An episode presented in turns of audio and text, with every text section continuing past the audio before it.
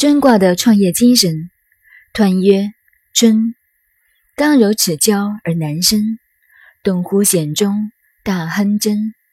雷雨之动满盈，天造草昧，一见侯而不宁。这是孔子对尊卦的研究，都是好话。假使做事业问运气，好运来了。这里有一个哲学：天下的事情，当好事来的时候，都有困难。不经过困难而成功的，绝对不是好事。轻易得到的，很快就会失去。这就是告诉我们，一件真正成功的事业，没有不经过困难的。看孔子讲：“彖曰尊。”刚柔齿交而难生，这个尊卦是刚柔齿交之象。刚与柔是绝对相反的，是矛盾的。这内卦正为雷，雷电是刚阳之气；坎卦为水，是柔，一刚一柔，正是矛盾相交。虽然矛盾，但矛盾中往往产生新的东西，这是必然的法则。所以，刚柔两个刚刚开始交，等于男女谈恋爱，在刚刚开始交往的时候，中间有很多的困难，或者一件事业、交一个朋友，个性不同，当中会有极大的困难。通过“刚柔齿交而难生”这句话，可以了解很多做人做事的道理。一件好事的产生，并不是那么简单。大而言之。一个好的历史局面的完成很不简单，譬如革命的完全成功，也就刚柔齿交而难生，真不知道要经过多少艰难困苦。为什么孔子如此说？他继续解释：“动乎险中，这个卦的动摇动得很险。如果讲革命，这真是一个革命的卦了。”因为在新开创一个事业，动起来是动在危险的当中。从向上来看，如在海底，要用力冲上来，冲破上面巨大的压力，是十分困难的。但是人没有危险在前面，是不会努力的。有困难有危险，则反而促成人努力争取成功。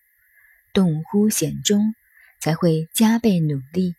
也特别要谨慎小心，大意了一定出毛病。所以文王解释这个卦是大亨，大吉大利，但是要争，要坚定的走正路，在危险当中动，走歪路就不对了。这个卦代表的现象是在大雷雨中，下面在打雷，雷上在下大雨，在高山顶或者在飞机上可以看到。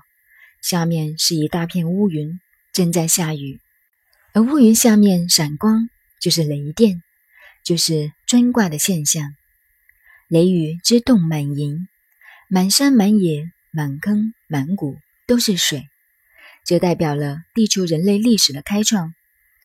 如大禹治水以前，开天辟地的时候，到处都是荒芜，没有文明，晕天黑地的，因为。这样没有开创的基业与开创异于见侯，但永远不宁。这就是更了解了一个人生哲学：一个人不管在哪里做事业，欲想成功，永远是不宁的；欲享福而事业成功，这是不可能的。如果要想有建树，那是永远不能安宁。人都想功名富贵，想成功。又想留万世之名，又最好不要劳累，这是办不到的。只有苏东坡这位绝顶聪明的人有过这种妄想。他因为自己大聪明了，一生在政治上都遭遇到挫折，所以做了一首诗：人人都说聪明好，我被聪明误一生。但愿生而蠢如死。无灾无难到公卿，他前面三句话讲的蛮有道理，最后一句又吃亏了，又太聪明了。天下哪有这种事情？有一个故事，一个人一生太好了，死后阎王派他还是到世间做人。可是投胎做人时要成为怎么样的一个人，阎王让他自己决定。于是他说：“他只希望千亩良田秋秋水，十房妻妾个个美。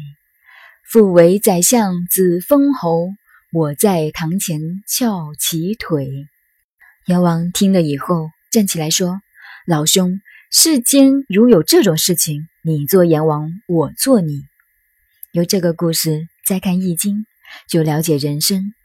凡有所建树，一生永远都在劳累。易见侯而不宁，这就是开创事业的现象。象曰：云雷尊，君子以经纶。彖辞说，尊卦这个图案化的现象，代表云、雷、尊，可以请画家画一幅很好的尊卦的现象。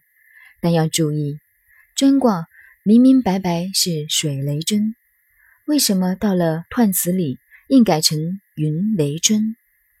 因为云里有水，而坎卦的性质是水，而代表有大的力量。这种现象则君子以经纶。君子是儒家对一个有道德、学问、志气、修养等等的人的称呼，所以这样一个君子。就不怕晕天黑地、四顾茫茫的环境，要打破天地所给压迫的环境，打破人世所给压迫的环境，自己要干出来，这是人为的现象。所以人要效法这种精神，取经纶。经纶一词是从易经这里来的，包括了经营、创业、管理许多意义。如织布一样，直的丝为经。横的丝为轮，意即纵横。所以象辞告诉我们，看到尊卦的卦象，就要效法他的精神，如何直的、横的，乃至于圆周的，四面八方去经营创业。卦辞、彖辞、象辞都容易解释，如再详细发挥，个人的说法就不同了。也不必说古人的说法多了不起。古人对《易经》著了那么多书，各家有各家的说法，不能说哪一家对或不对。我也有我的说法，大家以自己的学识修养，也可以写一本自己的看法，乃至就专卦的断辞或象辞，就可以写一本很好的创业哲学的书，以开创事业来解释《易经》的专卦。做生意的人也可以根据专卦的道理。写一部关于工商管理的易经著作，行政管理、报业管理都可以写。写下来就是对易经的解释，就是这么一回事。看多了，哈哈一笑。反正你说你的，我说我的。下面爻辞，看来颇为讨厌。可是我前面告诉大家学艺的方法，并不是那么艰涩和难懂。介绍给大家方法。然后照着去研究，差不多在这一套法则上都可以走得通。